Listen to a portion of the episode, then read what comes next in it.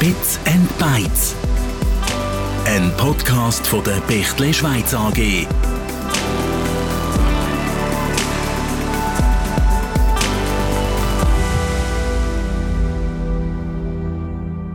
Eine größere Agilität, mehr Sicherheit und eine bessere Verfügbarkeit.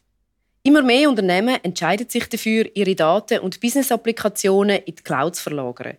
Doch Cloud ist nicht gleich Cloud. Nicht alles geht überall, jede Applikation hat andere Anforderungen an die Cloud und darum ist Multicloud der Begriff der Stunde. Mein Name ist Lisa Forster. Da im Bits Bytes, ein Podcast von der Bächle Schweiz, beleuchten wir in jeder Folge Digitalisierungsthemen, die euch in eurem Unternehmen, in eurer Einrichtung oder Organisation aktuell beschäftigen. Es geht um Herausforderungen und Fragezeichen, aber natürlich auch um Lösungen. Und darum bringen wir heute ein bisschen Licht ins Dunkle. Was genau ist eigentlich ein Multicloud? Für welche Unternehmen macht ein Multicloud-Ansatz Sinn? Was sind Vor- und vielleicht auch Nachteile? Die Antworten darauf gibt es nicht von mir, sondern von unseren zwei Experten in dieser Folge. Das sind der Otto Dück von Dell Technologies und der Thomas Wittmer von der Bächle Schweiz. Aber bevor wir einsteigen ins Thema, stellen wir euch die beiden gerne vor.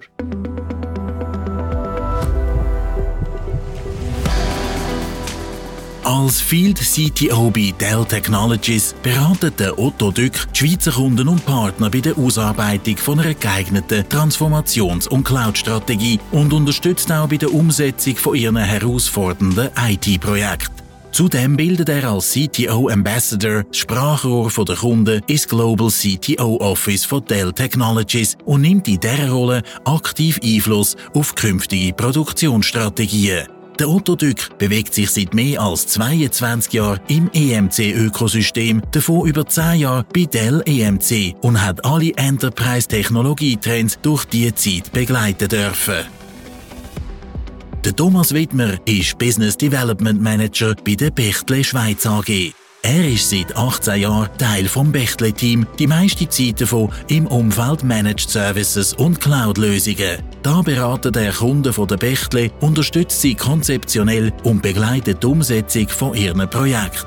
Was er an seinem Job besonders schätzt, die Nähe zu den Kunden und die Vielseitigkeit von seinen Aufgaben. Otto, Thomas, schön, dass ihr euch Zeit nehmt. Danke vielmals für die Einladung. Vielen Dank. Ja. Sehr gern. Lassen wir los. Wir reden heute über Multicloud. Holt uns doch bitte nochmal ab. Was genau ist mit Multicloud gemeint? Ja, Multicloud ist natürlich genau dieses Buzzword, was wir in, in letzter Zeit immer wieder hören, wenn es um IT-Architekturen geht und Gerade im Zusammenhang mit Public Clouds denken viele von unseren Kunden eigentlich daran, diese Workloads zu verschieben, um einfach Kosten einzusparen, um einfaches Deployment zu ermöglichen und agiler einfach zu sein in ihrer ganzen Umgebung. Was wir aber als Herausforderungen sehen, ist dann natürlich der Betrieb. Wie siehst du das, Thomas? Siehst du die gleichen Herausforderungen auch bei euren Kunden, bei der Bechtle? Ja, die Herausforderungen sind sicher die gleichen. Ich glaube, durch den Ansatz haben wir heute den Vorteil, dass vor allem verschiedene Gruppierungen und Grössen von Unternehmen profitieren von der Skalierbarkeit von der Multicloud. Ja, und ich denke, da draußen gibt es auch teilweise Missverständnisse, denn multiple Clouds zu betreiben heißt nicht ein Multicloud Operating Modell zu fahren, weil ein Multicloud Operating Modell hat ganz gewisse Eigenschaften. Zum einen ist das eine Konsistenz im Betrieb und im Operating Model über alle verschiedenen Lokationen hinweg, sei es im On-Premise Data Center, sei es in den Edge Clouds, die ja natürlich jetzt momentan auch immer mehr publik werden und gewünscht werden. Man sieht, dass Produktionsanlagen mit Sensoren ausgestattet werden, die Dateien und Daten direkt vor Ort abarbeiten, analysieren und daraufhin Aktionen entstehen. Und das ist eine typische Edge Cloud. Aber trotzdem möchte ich diese Daten, diese Erkenntnisse, die diese Sensoren gesammelt haben, in meine Analysen mit einfließen lassen, damit ich eventuell meine Produktionsstraße verbessern kann. In Effizienz, in Produktionsraten und so weiter. Das ist nur eins von vielen kleinen Beispielen. Aber natürlich auch in der Co-Location, zum Beispiel bei unseren Data Center Hostern hier in der Schweiz oder auch natürlich in den Public Clouds. Und die Brücke zu schlagen zwischen all diesen verschiedenen Lokationen und diesen verschiedenen Workloads, die da auch platziert werden, diese verschiedenen Landing Zones, das ist eigentlich die Architektur der Multicloud. Da eine Verbindung zu schaffen, um Workloads einfach zwischen einzelnen Lokationen hin und her flexibel zu verschieben. Also aus dem Grund braucht es Multicloud? Ganz genau aus diesem Grund braucht es Multicloud, weil viele von unseren Kunden werden teilweise schon gezwungen, Public Cloud zu adoptieren. Da ist zum Beispiel ein Softwarehersteller, der das Ganze jetzt nur noch in Public Cloud als Service anbietet. Und dementsprechend sind unsere Kunden gezwungen, sich in diese Richtung zu bewegen, obwohl sie es selber nicht ausgesucht haben. Was wir allerdings sehen, ist, dass da das große Risiko eines Hyperscaler-Logins ist. Das heißt, wenn ich einmal in die Public Cloud gehe und ich entscheide mich für einen der Anbieter, dann ist es meist so, dass ich da schwer wieder rauskomme. Und genau da setzen wir eigentlich an, mit unseren Betriebsmodellen, wo wir eine Vereinheitlichung schaffen und die Flexibilität für unsere Kunden bereitstellen können, mit ihrer Architektur auf verschiedenste Cloud zuzugreifen, auf den gleichen Datenbestand und damit ihre Flexibilität zu gewährleisten. Geht es bei der Multicloud nur um den Einsatz von unterschiedlichen Public Cloud-Lösungen? Oder kann ein Multicloud-Ansatz zum Beispiel auch die Anbindung an eine Private Cloud beinhalten? Genau das will ich damit eigentlich sagen. Wir müssen die Brücke schlagen zwischen diesen verschiedenen Clouds, zwischen der Private Cloud, den On-Premise Data Center den Public Clouds und den Edge Clouds. Siehst du das auch so? Also ich sehe diese Trends natürlich bei einer gewissen Unternehmensgruppe, aber ihr bedient natürlich mit euren weiteren Services ja natürlich auch ein ganz gewisses Klientel. Wie siehst du das, Thomas? Was hast du für Erfahrungen dort gemacht? Ja, so wie wir die Erfahrungen sammeln dort, da ist es genau so, dass die Anforderungen heute ja verschiedenster Natur sind. Und zwar durchs Band in allen Grössen von Unternehmungen das dezentrale Schaffen führt ja dazu, dass man Datenbestände an verschiedenen Orten hat. Der Punkt, den du vorher erwähnt hast, auch in Bezug auf ähm, Softwarelösungen, die heute aus der Cloud kommen, aus verschiedensten Cloud kommen und trotzdem eine gewisse äh, Ressourcengruppe muss adressieren, zwingt heute dazu, dass das ähm, stattfindet. Compliance-Themen sind aber und Security-Anforderungen sind aber auch immer wieder ein Thema, dass man schlussendlich auch darüber muss sich Gedanken machen, kann ich alles public haben oder führe ich es eben auch in einer Private Cloud und somit nachher in einem hybriden Ansatz. Ich finde das spannend, dass du genau diesen Punkt ansprichst. Compliance und Security, weil das ist natürlich genau dieser Punkt, wo viele von unseren Kunden sich eigentlich relativ unsicher sind, ja, ob die Public Cloud wirklich der richtige Ort für diese Workloads sind. Und natürlich auch Verfügbarkeit das ist ein ganz hohes Thema. Ja, unternehmenskritische Anwendungen, die eigentlich immer bereitstehen müssen, sind eventuell mit den SLA-Bestimmungen aus den Public Clouds nicht unbedingt optimal abgedeckt. Das ist korrekt, ja und bringt natürlich gerade im Multicloud-Ansatz einen riesen Vorteil, weil ich natürlich meine Verfügbarkeit, wenn ich die über mehrere Cloud-Anbieter auch share, entsprechend kann erhöhen kann. Selbstverständlich ist dann auch wichtig, dass ich die SLAs entsprechend definiere, wo hinter dran mir gewährleistet, dass die Services auch in der entsprechenden Qualität und der entsprechenden Verfügbarkeit zur Verfügung stehen.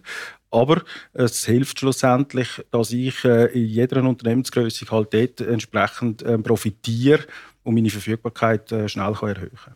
Ja, absolut. Da bin ich absolut auf einer Meinung mit dir. Thomas, du sagst, für jede Größe von Unternehmen macht der Ansatz Sinn. Kannst du das konkretisieren? Ja, aus der Erfahrung jetzt von, von uns, von der Bechtle, ist es so, dass wir hauptsächlich im Servicegeschäft im KMU-Segment daheim sind und dort vor allem die Cloud-Bereiche als Servicemodell auch abdecken. Das ist unsere Stärke, dort kommen wir her, dort sind wir näher beim Kunden. Und dort haben wir unsere Erfahrung. Und dort ist es vor allem aus unserer Erfahrung heraus der Vorteil, wo natürlich heute das KMU-Unternehmen von einem multinationalen Konzern enorm profitiert weil er eben gerade in den Verfügbarkeitsthemen natürlich im Multicloud-Ansatz ähm, heute etwas überkommt zu einem Preis, der vor Jahren gar nicht möglich gewesen wäre, wo ein, ein KMU sich nicht hätte können leisten Über mehrere Datacenter gestretcht, irgendwelche Infrastrukturen zu haben, das ist früher undenkbar gewesen für einen KMU und heute profitiert er dort stark davon. Und dort sind wir ähm, sehr intensiv unterwegs und äh, unsere Kunden auch betreuen und beraten, vor allem in diesem Umfeld, und haben eine grosse Expertise. Und ich glaube, wenn man den Brücke schlägt nachher in ins Enterprise-Segment, wo ja das Ganze vor allem auch treibt und auslöst, dort würde ich sicher gerne die Frage an Otto weitergeben, wie die Erfahrung vom Hersteller ist, vor allem auch in den multinationalen Grossunternehmungen. Ja, es ist, man kann es wirklich darauf runterbrechen, dass die Unternehmensgröße überhaupt keine Rolle spielt. Das ist genauso wie du sagst. Heutzutage sind die Preise so attraktiv geworden und ich tendiere schon fast eher dazu zu sagen, dass KMUs eigentlich eher motiviert sind, Public Cloud zu adoptieren und Services zu adoptieren, um natürlich Kosten einzusparen. Große multinationale Konzerne haben eventuell diese Schwierigkeit nicht mit Kosteneinsparung. Bei denen ist eher, würde ich sagen, die Hürde, die unternehmenskritischen Daten in die Public Cloud zu bewegen. Ich habe da ein gutes Beispiel von einer der beiden großen Schweizer Banken, die sich jetzt auch schon in einer mehrjährigen Reise befinden in die Public Cloud selber, haben natürlich mit einer Private Cloud angefangen da an dem Punkt, um genau dieses Cloud Operating Model abbilden zu können und dann nachher auch transparent auf die Public Cloud portieren zu können. Momentan sind sie natürlich am Onboarden für verschiedenste Workload, aber das Wichtige ist, die Brücke dazwischen zu schlagen, weil was heute für ein Workload in der Public Cloud eventuell optimal ist, könnte in drei Monaten vielleicht schon ganz anders aussehen. Und da gibt es verschiedenste Hürden teilweise von der Public Cloud. Also natürlich Transferkosten. Wenn die auf einmal explodieren, dann explodiert auch die Rechnung in der Regel. Und es kommt dabei auch ganz darauf an, in welche Bereiche die Daten transportiert werden. Werden die nur innerhalb des eigenen Virtual Private Networks transportiert, dann kostet das bei weitem nicht so viel, als zum Beispiel in andere geografische Regionen zu transportieren. Und das ist eine der großen Herausforderungen momentan, diese Preistransparenz, die Sicherheitstransparenz und verschiedene Operating-Modelle, wo wir natürlich ansetzen und unseren Kunden dann eine, Alternative bieten, genau zusammen auch mit der Bechtle zusammen gemeinsame Lösungen entwickelt haben, um genau das ein bisschen voranzutreiben und einfacher zu machen für unsere Kunden. Otto, du redest von einer grossen Schweizer äh, Bank. Thomas, wie sieht es aus? Du hast KMUs erwähnt. Gibt es da auch ein Beispiel, wo du ein bisschen mehr dazu erzählen könntest? Ja, das ist in der Tat so. Wir haben ein aktuelles Beispiel, wo ich sage mal nicht ganz druckfrisch ist, aber auch, auch relativ ähm, nöch, wo wir die Umsetzung haben dürfen gestalten. Das ist der Verein Sonnhalde Gempen. Das ist ein Unternehmen, das sich im Bereich vom äh, Gesundheitsumfeld äh, bewegt und die haben wir bewegt ähm, in einen Multicloud-Bereich. Warum? Weil die Anforderung dort eigentlich dahinter war, einerseits Daten die eher Patientencharakter haben, wollen Private haben, so dass man auch eben compliant ist, so dass man dem Gesetzgeber entspricht und andererseits Daten, ähm, die nicht ganz so compliant sind, die aber locker können in einer Public Cloud sein, bis hin zu SaaS-Anwendungen, ähm, Software, die heute im Buchhaltungssektor und so halt aus dem Public Data Center kommen und in der Regel auch betrieben werden durch den jeweiligen Anbieter. Also ganz ehrlich, wenn ich mir das so vorstelle, unterschiedliche Workloads und Anwendungen lagere ich in unterschiedlichen Public Clouds aus, sensible Daten speichere ich in einer privaten Cloud, dann kommt vielleicht auch noch ein Edge Cloud dazu. Wie plane ich, wie manage ich denn das alles für mein Unternehmen? Ja, vom Ansatz her, wo wir in der Bechtle pflegen, ist es natürlich so, dass wir mit dem Kunden ähm, in der Regel auf den Weg gehen. Auf den Weg in die Cloud. Und der Weg kann unterschiedlicher nicht sein, weil es je nach Kunde verschiedene Wege gibt, wie man dort kommt. Und um den Weg zu beschreiten, geht es ja primär mal darum zu verstehen, was sind die Herausforderungen, die der Kunde heute treibt, sich müssen zu bewegen wir haben Beispiel vorher gehört äh, in Bezug auf Verfügbarkeit. Das können Preistreiber sein, das können äh, verschiedene äh, Anforderungen sein, woher ich muss können und wollen schaffen. Und von dem her werden die Anforderungen recht intensiv mit uns ähm, erarbeitet und aufgenommen, so dass wir verstehen, was ist die Ziellösung, die der Kunde will. Der nächste Schritt ist logischerweise, das Ziel mit dem zu definieren, den Weg äh, mit ihm aufzuzeigen. Das kann manchmal sein, dass man das relativ kurz kann halten kann, dass das Ziel schon relativ am Anfang klar ist. Genauso kann es aber auch sein, dass das ein längerer Weg ist, über drei, über fünf Jahre, wo man mit dem Kunden geht, weil man nicht alles heute auch in die Public Cloud raus Das darf man auch nicht vergessen. Es gibt immer noch Legacy-Systeme, die nicht möglich sind, heute in die Cloud rauszustellen. Und, und für die muss ich vielleicht eine Lösung finden. Und das ist der Punkt, der mit dem Kunden angeht. Und am Ende, und das ist das, was wir flankierend dazu nachher anbieten können, ist, dass wir es mit unseren Services eigentlich zusammenspannen. Dass wir den Multi-Cloud-Ansatz mit den Bechtle-Services vereinen und am Kunden die bestmöglichste Lösung zu einem attraktiven Preis können bereitstellen können. Also Bechtle nimmt den Kunden an der Hand und führt ihn durch die komplexe Welt vom Weg in die Multicloud. Das ist es so. Und das aber auch zusammen mit dem Hersteller, der nicht ganz unrelevant ist in dem ganzen ähm, Case, vor allem im Private Cloud-Ansatz und auch in der Cloud-Management-Thematik, haben wir dort natürlich mit der Dell zusammen einen starken Partner, wo wir das Ganze noch angehen können. Jetzt, was passiert, wenn ich einen Fehler mache und merke, ein bestimmter Workload muss zum Beispiel wieder zurück von der Public Cloud aufs interne Datacenter, zum Beispiel aus Performancegründen. Ja, diesen Vorgang nennt man draußen in der Welt typischerweise Repatriation. Ja, das ist ein äh, weitläufig bekannter Begriff. Und es ist natürlich so, wie es in der Welt da draußen ist. Es gibt immer die Early Adapters, ja. Und da gab es Firmen, die vor einigen Jahren schon in die Public Cloud gegangen sind, die das als absolute Lösung gesehen haben, haben gesagt, unsere IT, die ist einfach nicht agil genug, wir tun alles in die Cloud. Und das war die damals so berühmte Strategy Cloud First. Ja. Viele Firmen sind dem gefolgt haben aber dann im Nachhinein gemerkt, dass die Workloads eigentlich mehr oder weniger explodiert sind. Sei es an Performance-Anforderungen, sei es an Volumen selber, was transferiert wurde. Und ich kann wirklich offen und ehrlich sagen, es gibt Kunden da draußen, die es einfach finanziell nicht schaffen würden, ihre Workloads wieder zurückzuholen. Von der ganzen Datenkapazität, die generiert wurde, würden das so hohe Egress-Kosten, also Kosten im Prinzip, die die Hyperscaler an die Endkunden verrechnen, wenn die ihre Daten wieder raustransferieren. Sie machen es einem immer relativ einfach zu onboarden, das heißt, der Datentransfer in die Public Cloud ist gratis, aber Daten wieder rauszuholen, kostet in der Regel. Und da gibt es auch verschiedene Preismodelle, je nachdem, wohin die Daten dann nachher fließen. Also am Schluss möglich ist es, kein Problem. Es ist einfach eine Frage von der Finanzierung. Ganz genau. Und deswegen sollte man im Vorfeld schon planen und ungefähr ein Lifecycle von seiner Anwendung und eine Roadmap haben, ungefähr eine Vorstellung haben, was generiert die denn wirklich an Volumen? Was generiert sie an Traffic? Was braucht sie für Performance-Anforderungen? Um dann nachher nicht in die Falle zu tappen und den Workload nicht mehr zurückholen zu können. Passiert das oft jetzt aus euren Erfahrungen heraus?